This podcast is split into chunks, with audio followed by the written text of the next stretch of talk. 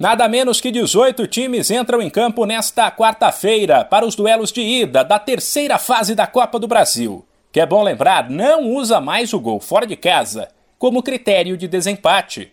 Destaque para três confrontos entre equipes da Série A, todos com paulistas em campo.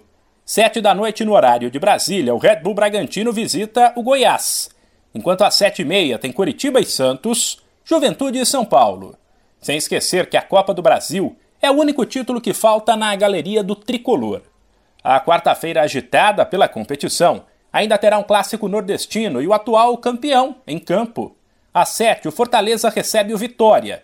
E o Brasiliense, que há 20 anos, em 2002, surpreendeu e chegou à final vencida pelo Corinthians, tentará fazer história outra vez e superar o poderoso Atlético Mineiro em Belo Horizonte.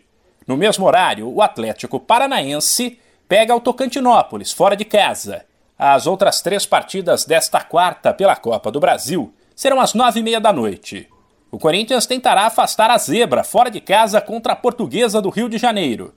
O Botafogo visita o Ceilândia e o Ceará visita o Tombense. Sem esquecer que a competição nos últimos anos se tornou prioridade para muito clube além de ela dar uma vaga na Libertadores e dar chance de os pequenos aprontarem, assim como os grandes que não vivem um momento dos melhores. Tem a premiação alta, que em 2022 pode chegar a 80 milhões de reais. De São Paulo, Humberto Ferretti.